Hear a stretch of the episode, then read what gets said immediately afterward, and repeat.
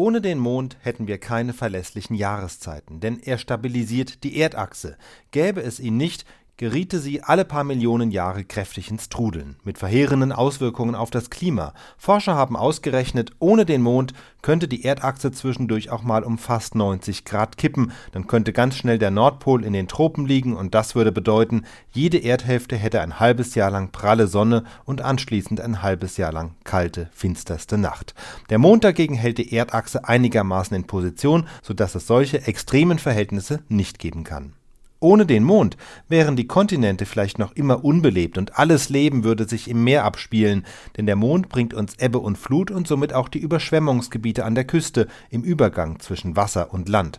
Große Flächen, die zweimal am Tag geflutet werden und zwischendurch trocken fallen. Diese Übergangsbereiche spielten in der Evolution eine wichtige Rolle. Hier entwickelten sich die Amphibien, die später weiter an Land krochen und aus denen sich schließlich Echsen, Saurier und Säugetiere entwickelten. Ohne Mond wären Ebbe und Flut viel schwächer und diese ganzen Überschwemmungsgebiete hätte es in der Form nicht gegeben.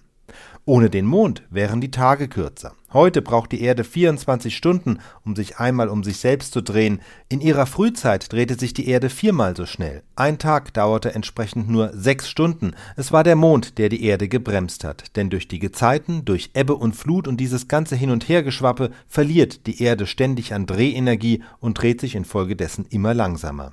Ohne den Mond wäre es nachts nicht nur dunkel, sondern stockdunkel, und zwar jede Nacht. Nur die Sterne könnten uns noch den Weg leuchten. Mit anderen Worten, ohne den Mond wäre die Erde irgendwie einsamer, so ohne Begleiter. Und das Traurige an der Geschichte, der Mond entfernt sich von uns. Jedes Jahr driftet er vier Zentimeter weiter hinaus ins Weltall. Eines sehr fernen Tages wird er so weit weg sein, dass es keine totale Mondfinsternis mehr geben wird.